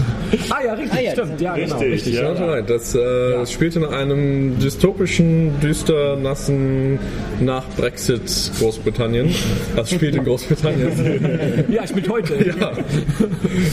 ähm, und man spielt einen äh, Türsteher, der anfangs sich hocharbeiten will und vor einem heruntergekommenen Pub anfängt zu arbeiten und dann immer die Pass Pässe reinkriegt. Are you leaving? No, you have to pay. I have to, I, Und Okay, entscheiden, wir reden weiter und die diskutieren über die Zahlmoral. und entscheiden muss, ob die Leute rein können. Ist also im Grunde Papers, Please. Äh, bisschen komplexer als Papers, Please, aber sehr ähnliches Spielprinzip. Und wahrscheinlich kriegt man dann irgendwann von seinem Chef gesagt, ja, heute aber keine Polen. äh, und äh, wir wollen sowieso nur britische Leute äh, haben, die in Frakturschrift irgendwelche Slogans auf den Arm tätowiert haben. Und äh, ja, äh, sieht, sieht witzig aus, ist aber auch traurig, weil es äh, die Realität abbildet. Ja. Ich fand es äh, wirklich cool, allein schon deswegen, weil er praktisch äh, als, als Quote sozusagen, als Zitat, warum sein Spiel toll ist, eine 0% Bewertung von Steam ausgedruckt und auf seinen Tisch groß äh, hingestellt hat mit, äh, es wäre der absolute Left-Wing-Vomit. Also Ja. die, die, die Kotze der, der Linkspopulit des, des linken Flügels sozusagen wäre das Spiel. Ähm, was sozusagen das, für ihn das Gütesiegel war, dass er alles richtig gemacht hat. Richtig. ja, also ich fand super. Ich, war- also ich habe nur über die Schulter gucken können immer, weil Leute da waren. Aber ich fand die Idee eigentlich ziemlich, ziemlich cool und auch den Look cool. Und ich glaube, das könnte ein echt spannendes, spannender Titel sein, der Ich glaube, ist schon draußen, oder? ja, genau, seit Ja, ja. äh, drei Monaten sogar schon. Sie machen vielleicht sogar ein DLC, irgendwie hat er zu mir gesagt. Es hat hier relativ viel Presse Und gekriegt. genau, hat ihr, ich meine, sie hatten halt sehr guten Erfolg in Großbritannien vor allen Dingen, oder weil sie halt viel Presse bekommen haben auch. Und er kommt aus, ich habe vergessen woher. Ah, er hat es mir gesagt, aber er kommt im Prinzip aus dem Bereich, wo Brexit am stärksten war. Ähm, und äh, ich ihn halt dann gefragt, ob das die praktisch, ob er damit so seinen, seinen Brexit auch verarbeitet hat und dann ist es ziemlich aus ihm rausgebrochen. Somit, dass das, äh, also wie, wie schrecklich halt das für ihn eigentlich ist und dass das wirklich komplett entstanden ist aus dieser eigentlich dieser, dieser Wut auf den Leuten, die das irgendwie ähm, zu verantworten haben, so ein bisschen. Und er wollte halt seine Vision zeigen, wo seiner Meinung nach das Land hingeht. Und das war so seine Art, sich da quasi als Ventil sozusagen das Ganze da so zu verarbeiten. Es könnte tatsächlich auch in Großbritannien in Zukunft ein neuer Berufszweig sein, so Brexit-Therapeut. Ja, ich Ja, möchte nicht wissen, wie viele das dann wirklich auch ganz tief trifft, was, dieses, das, was da an Folgen noch auf die Leute zukommt. Eine der, äh, ja, also, äh, Mental Health Geschichten gehen, gehen sehr, sehr stark hoch. Ähm, äh, eine der ersten Nachrichten äh, nach dem Brexit war, dass Großbritannien jetzt äh, äh, nicht britische Europäer einstellen muss, äh, um den Brexit zu verhandeln, weil sie selber nicht genug Leute haben. auch spannend. nice. Ja, ähm, ja. Mhm. Okay. Ja, auf jeden Fall ein spannender Titel, politisch äh, neben dem Attentat-Titel natürlich vermutlich einer der heißesten auf der Adventure X. Aber das ist so typisch Adventure X, es ist immer so eine relativ band, große Bandbreite und sie versuchen, glaube ich, auch immer so ein bisschen ein paar Sachen dabei zu haben, die den Finger in die Wunde legen. Das war so, glaube ich, auch ein spannender Titel. Hat noch jemand irgendwas gespielt? Michael Gespielt nicht, aber ich habe noch Entwickler getroffen, äh, von denen ich ein paar Informationen abgeholt habe. Äh, Das eine war, jetzt muss ich gerade nochmal überlegen, genau, das war, wir hatten Anfang des Jahres mal einen Kickstarter, das war Unicorn Dungeon. Das war, der war, der war auch gescheitert. Ähm, da habe ich den Entwickler getroffen. Das und, sah auch äh, schlimm aus, glaube Ja, ich. ja, das sah, sah auch nicht so doll aus. Aber, aber das Spannende daran Aber es ist, ein Unicorn-Dungeon. ja, aber das Spannende daran ist ja, ähm, der macht das ja wirklich Vollzeit. Ja. Und, und immer noch? Und er hat das auch fertiggestellt. Das ist tatsächlich auch im Mai erschienen, das Spiel. Okay. Und tatsächlich ist auch am 4. Oktober der Vorgäng, also die, die, quasi die, die Vorgängergeschichte dazu erschienen. Auch noch. Ja, auch noch. Ähm, und sein Konzept ist auch, dass er sagt, er will in jedem, er will einen Point-and-Click-Adventure machen, in jedem Spiel, aber er will in jedem Spiel auch mindestens eine Sequenz aus einem anderen Genre mit dabei haben. Unicorn Dungeon hat so eine, eine Dungeon Crawler. Possibly go wrong. Ja, die Dungeon Crawler äh, Szenerie mit drin und, boy. und, und, und der, der, der äh, Vorgänger, da muss ich jetzt gerade mal, da muss ich mal spicken gerade. Ähm, der Was könnte das sein? SimCity-Klon. Sequenzen von anderen Genres in Point-and-Click-Adventure sind ja immer sehr populär. Ja. Das weiß man Vor ja. allem bei Point-and-Click-Adventure-Spielern. Genau. Genau. Äh, Poltergeist Treasure heißt das Ding. Das ist, äh, das enthält also äh, Stealth-Elemente. Ja. Sehr beliebt, sehr beliebt bei Adventure-Spielern. Und der dritte Teil, der erscheint im Februar. Ähm, und der hat dann RPG-Elemente mit drin. Und insgesamt soll es sechs Teile geben. Also es soll alle vier bis fünf Monate einer erscheinen mit jeweils vier Stunden Spielzeit. und es, gibt, es gibt aber auch tatsächlich äh, einen durchgehenden Hauptcharakter und es gibt auch einen durchgehenden Handlungsbogen über diese sechs Teile hinweg. Also ich bin tatsächlich mal ein bisschen gespannt. Vielleicht spiele ich das da wirklich mal. Äh, also weil das ist jetzt schon wieder so abstrus, dass es schon wieder gut sein kann. Also man, man weiß es ja nicht so. Ja. Kann ich deine Reaktion gleich nochmal ins Mikrofon haben, Jan? Ich habe gerade einen Screenshot gezeigt. Magst du das nochmal ins Mikrofon machen, wie du reagiert hast? Ich fand das schön. Was hat er denn gemacht, das Mikrofon? Ja, was hat er denn gemacht? Was habe ich gemacht? Was hast du gemacht? Also hier nochmal das Bild. Gibt es schon irgendeine Review zu diesen Werken? Werken? Ich glaube, dass der Titel könnte, ich glaube, dass, dass so ein Titel eine Chance hat, ganz groß zu werden. Ganz groß. Ja, weil alles, was zählt, in diesem Markt ist aufzufallen. Und Einhörner. Und Einhörner. Und er hat beides. Also gut, stilistisch erinnert es mich ein bisschen an, wie hieß es noch, dieses furchtbare, fu- äh, furchtbare Spiel, was, was alles geklaut hat. Ah, Limbo of the Lost. Ja, Limbo of the Lost. Ja, ja, ja. ja, es wirkt so ein bisschen. Das stimmt. Das stimmt. Aber Limbo of the Lost hatte von den Besten der Besten geklaut, darf man nicht vergessen. Hatten wir, haben wir noch was? War nicht Michael? Wir haben noch mehr Entwickler getroffen auf jeden Fall. Wir haben James Lightfoot haben wir getroffen, der macht ja dieses ähm, Mystery of Mooney Mountain. Das, hat das war auch ein Kickstarter, der war auch erfolgreich. Die, er hat auch inzwischen einen Publisher, einen kleinen irgendwie. Ich weiß jetzt noch gerade nicht mehr, welcher das ist, aber ist auch egal. Ich bringe das halt raus. Und, äh, ähm, also die Demo hat nämlich nicht so viel. Das ist für die heutige Zeit echt die richtige Aussage. Es ist scheißegal, wer der Publisher ist. Es gibt halt jemanden, der bringt's, der lädt's halt hoch.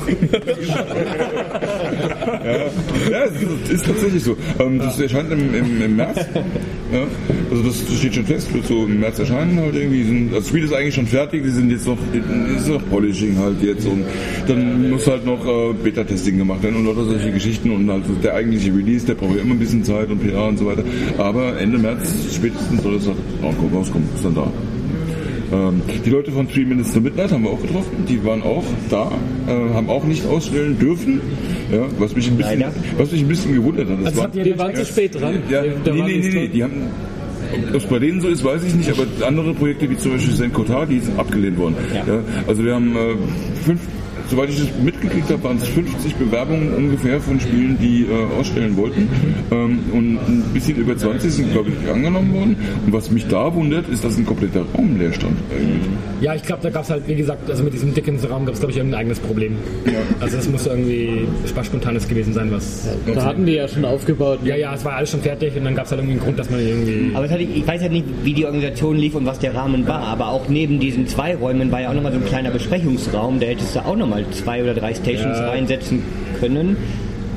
Hatten Die sie vielleicht Frage, nicht ob, gemietet. ob die das so nut- nutzen dürfen oder nicht. Oder Na, fair, ne? Und, aber Ja, aber die Library äh, tritt ja selbst auch in, in, in der Eröffnungsansprache, haben die auch selbst gesagt, dass sie da selbst als, als Sponsor auftreten. Ja. Und dann ist es natürlich Quatsch, wenn sie den Raum haben, das sind dann beschneiden. Ne? Also ein bisschen merkwürdig fand ich da auch ein paar Sachen. Ähm, aber gut, wir wissen nicht, was im Hintergrund abgelaufen ist. Vielleicht, wenn wir die Leute treffen noch von der Venture X, kann man ja mal fragen. ich war ja auch positiv überrascht, dass das Event ausverkauft ist. Das ist ja also ein cooles Signal. Auf der anderen Seite denke ich mir auch, hm, muss das sein? Also, ah, klar, gibt es Locations, die eventuell noch ein bisschen größer sind oder ich weiß auch nicht, was in der Library noch geht. Auf der anderen Seite, ich fand es jetzt heute aber auch nicht so voll, dass ich nicht gesagt hätte, hätten aber auch nicht nochmal 50 reingepasst. Ich Ja, weiß ich nicht, was fand die, manchmal schon echt voll. Ja, aber wenn die Vorträge, ja wenn die großen Vorträge spielen. beendet Also waren. wir hatten, wir hatten Wartezeiten bei den Ja, Spielen. aber es ist, nicht, es ist aber nicht Gamescom, wo du sechs Stunden für einen Titel anstehst. Also, Aber es gibt auch auch- Feuerbestimmungen und wie viele Ja, Leute das, da ja, rein. definitiv. Es gibt auch irgendwo dann ne, eine Ansage, das ist es. Aber jetzt so vom, also ich habe es jetzt nicht als zu voll empfunden heute oder sowas. Ne? Ja, wenn man es Ja. vergleicht mit dem, wo, also es ist schon, ähm, wenn man vergleicht, wo die Adventure X herkommt, merkt man schon, dass es einfach immer mehr wird. Ja, definitiv. Und, Ja, aber ich habe meistens einen freien Tisch irgendwo gefunden. Genau, man findet immer irgendwas. Deshalb, also äh, man, man spielt dann das, wo halt gerade frei ist. Das geht dann, also es geht weiterhin. Ähm, aber sie, sie könnten größer werden. Also sie könnten Ja. einfach Auch. deutlich größere Venue. Ich meine, sie haben ja jetzt auch über Kickstarter nicht, nicht allzu billige Tickets. Früher war das umsonst, jetzt Genau. kosten sie was. Ähm, und sie sind ausverkauft. Ja. Ähm, da muss es, müsste es ja eigentlich möglich sein, da größere, eine größere Location zu kriegen und dann auch halt einfach mehr Leute aufstellen zu lassen. Dann kann man auch mehr anspielen. Man darf aber weiterhin nicht vergessen, dass es immer noch nur drei Leute sind. Genau, also ja- das verstehe ich, dass das das Hauptproblem ist, dass sie einfach nicht Die organisatorischen, die haben alle Fulltime-Jobs. Ja. Und ich glaube, es ist denen halt auch wichtig, dass es diese Talks gibt und Ja. dass auch möglichst viele Besucher auch die Chance haben, diesen Talks beizuwohnen. Entsprechend großes äh, äh, Räumlichkeiten brauchen sind da dafür. Und Das wird, Ja. ich, spannend zu sehen, weil es auch so ein kritisches Thema ist. Ne? Wie groß kann man so, also wie groß darf man werden, aber um noch so zu bleiben, wie man ist. Ne? Ein bisschen die Gefahr sehe ich halt tatsächlich bei der Adventure X, dass immer die gleichen Leute kommen. Ja. Ähm, also nicht beim Aussteller jetzt, aber effektiv ist es so. Also ich, das ist gut natürlich für uns, weil es ist wie eine Familie. Aber es ist halt, birgt halt die Gefahr, dass man irgendwann in sich selbst versumpft und so und, so ein, und, und man muss halt auch wieder neue Leute reinbringen.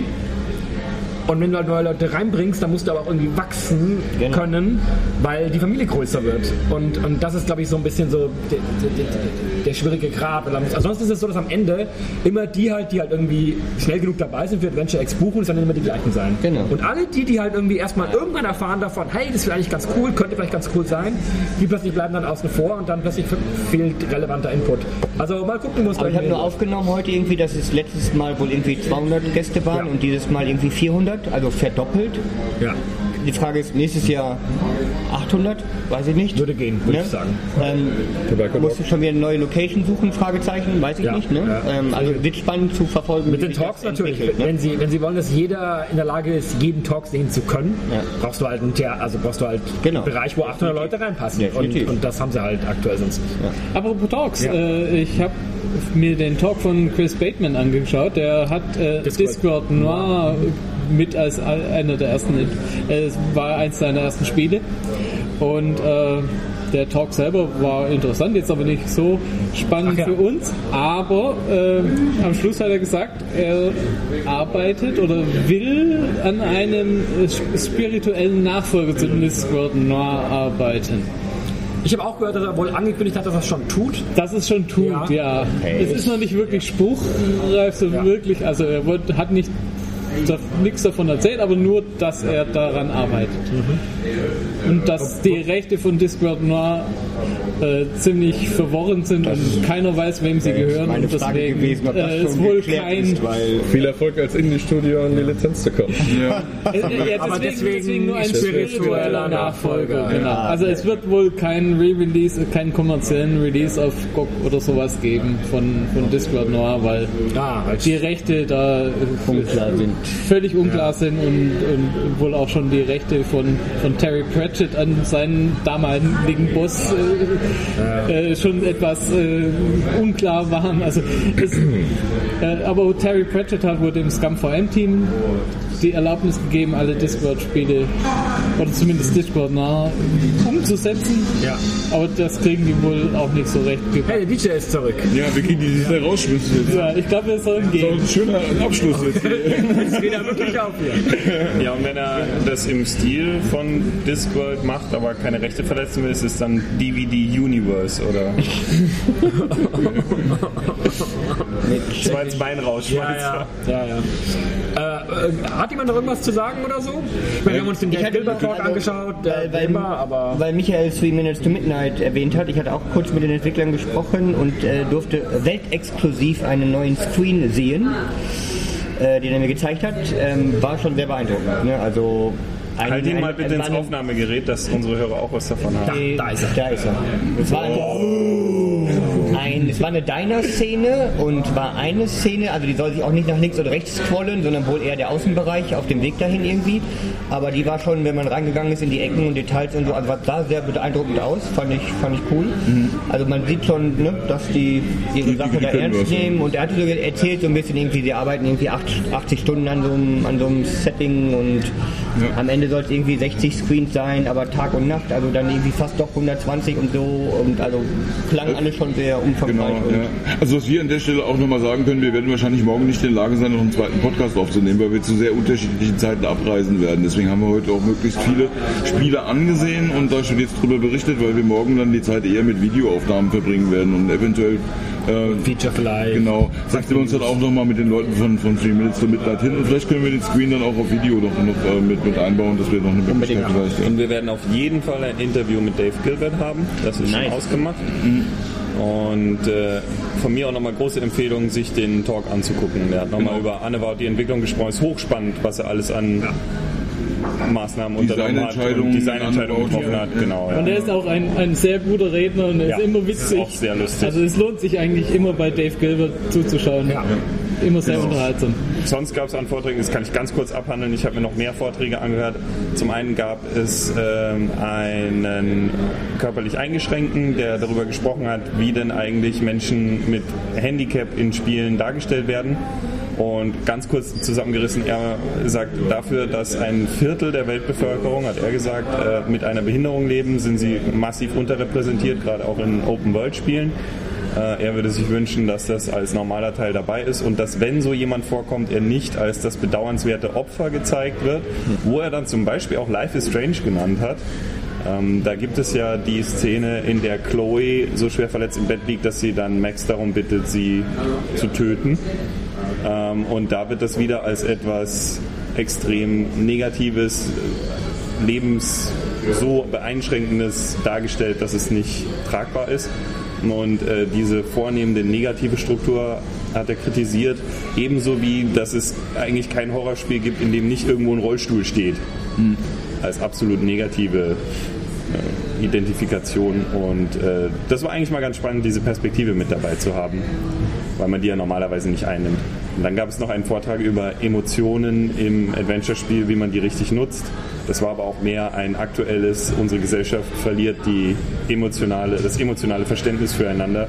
Wie kann ich mit meinen Spielen dagegen steuern und ich muss als Entwickler mir bewusst sein, dass ich auch etwas aussage und auch etwas transportiere. Das waren so die Kernaussagen, um das kurz zusammenzufassen. Beides relativ spannende Vorträge.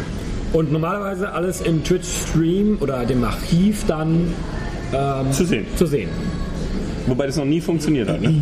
Beim ersten Talk hat es noch nie so. Nee, einmal hat es auch den ganzen ersten Tag nicht. Nein, ich meine bei keiner Adventure X. Ja, ja, genau. Ja, die, also bei den Archiven, äh, also ja. Also die haben in den letzten Jahren hatten sie immer, da war immer Dave, Dave Gilbert, der erste Redner, ja, und der, der, der kam nie. Da durch. kam nie. Bei uns kommt er. ja, wir haben, wir haben den danach. Dave Gilbert hat einen Screenshot von unserem Kanal gepostet. Im Vortrag Im gehabt. Vortrag, ja. Genau. Vortrag, ja. Weil es gibt keine offizielle Aufzeichnung von, von dem Vortrag, der war vom letzten Jahr. Genau. So. Aber wir haben diesmal nicht mitgefilmt. Wir hoffen inständig. Genau, es also, hat. also wenn es nicht geklappt, wenn, ihr den- wenn's nicht, wenn's, wenn das Film nicht geklappt hat, dann Pech gehabt. Schade, weil es war ein echt guter Ja, Vortrag. genau. Nee, ich glaube, es hat alles geklappt. Ja, also sie haben ja einen Teil des Kickstarter-Geldes dieses Jahr auch für eine professionelle Videocrew eingesetzt. Ja, ja. Also von daher gehen wir mal davon aus, dass sie das haben. Soll das ja beweisen, wir waren keine professionelle Videocrew? Ja, wir haben kein Geld dafür gekriegt. Jan sagt nein. Äh, wir waren außerordentlich unprofessionell. Aber wir hatten es wenigstens. Wir, Jan, wie korrekt ist es, wir sind Ja. außerordentlich unprofessionell. Gut, beides. Ja. Not both? In Wunderbar. diesem Sinne. In diesem Sinne, ähm, Tschüss von Adventure X. ja, man hört 2018. sich. Das Highlight. Ja. Das, Highlight? Highlight-Titel? Welches war euer Highlight-Titel? Bisher, wir sind ja noch nicht durch. Ist Ja, aber so des Tages. ist ein bisschen unfair sonst, aber kann man vielleicht, ja. Ich kann einen nennen, aber ich habe nicht so viel gespielt. Mein Highlight-Titel ist Rookie. Okay. Procession to Cavalry. Noch mal mehr? Hieß es doch gleich. Das Ding mit den. Over the Alps. Future, Future Flashback. Ah ja. Darkside Detective 2. Gibbs Cthulhu Adventure. Ah ja, genau. Stimmt auch. Haben wir nicht drüber geredet, aber haben wir gespielt? Hatten wir letztes Jahr ja schon mal so ein bisschen. Letztes Jahr gleich, oder? Das vor zwei Jahren. Nee. Und A Light in Chorus. Ja. Aber jeder ein anderer Titel. Interessant, ne? Ja. Das zeigt, wie vielfältig dann doch die Messe ist. Das zeigt, dass wir alle andere Spiele gespielt haben. Ja. Sehr, sehr wenige. genau. Ja, das stimmt. Kosch, was macht die Sammlung? Ja. what? Was macht die Sammlung? Sie wächst. Sie wächst. Ich habe scheinbar, äh, wie ich weiß nicht, ob ich es aussprechen kann. Wie heißt unser polnisches neues Werk? Tis, tis, Jock. Tiok. Das Zeug. spricht man aber nicht, wie man schreibt, ne? Das macht es mir schwer. Ähm, das ist scheinbar zu Hause angekommen in meiner Abwesenheit. Also die Sammlung wächst, auch wenn ich nicht da bin. Das ist äh, positiv. Stellt ihr auch jemand ins Regal? Schlimmerweise, die, ich habe ja Verständnis mit den Paketausträgern, weil das ist ja auch kein Job, den man beneiden muss. Aber ich mag sie nicht unbedingt, wenn sie bei dem Wetter Pakete hinten so vors Haus an die Wand stellen und es vielleicht drei Stunden Wobei später bei anfängt unserem zu Nachbarn regnen. legen sie sie in die Papiertonne. Das ist, das ist ja okay, weil der ist ja gut geschützt. Nein, das wäre weg, bis du heimkommst. Ja, und Ah, wenn die draußen steht. Ja, ja. Und das, Das nicht und das Coole ist, beim, beim Kumpel von mir schreiben die das dann aber auch noch mit auf die, auf die Karte drauf. Und er hat mir die gezeigt, die steht da drauf in der Mülltonne. Und da war es auch. Und also, aber, also, Kreativ muss man Okay, sein. ja. Ja. Aber wir können auch schon mal teasern. Wir, ähm, wir haben tatsächlich auch, ähm, weil die auch am Freitag angekommen sind, wir haben diese Ziok-Boxen, diese äh, Big Boxen, ähm, tatsächlich von den Entwicklern von Uno Studio auch als Preis für unseren äh, oder für den Community Advent Kalender als äh, zu verlosen. ein Applaus an den Entwickler. Ja, Vielen Dank. wunderbar. Danke Uno Studio. Vor allen Dingen haben sie mehr geschickt, als sie angekündigt haben. Das fand ich auch. Dann nochmal einen Applaus für den Entwickler, für das, was sie nochmal mehr geschickt haben. Wenn wir bei Applaus sind, äh, dann nochmal Applaus gleich für Arcatronic, die einfach ihre Larry-Box nicht in die Welt schicken. Deshalb habe ich ja auch gerade neun Stück davon zu Hause, weil mich ja befreundete Sammler gefragt haben, ob ich ihnen ein Exemplar besorgen kann. Das hätte man auch etwas anders machen können. Also von daher, also, äh, also definitiv Applaus für die Box, weil die ist definitiv sensationell gut. Sample, habt ihr gutes Sample? Nochmal einen Mitleidensapplaus für das internationale Verwenden. Nee, da machen wir keinen Applaus, da machen wir einen.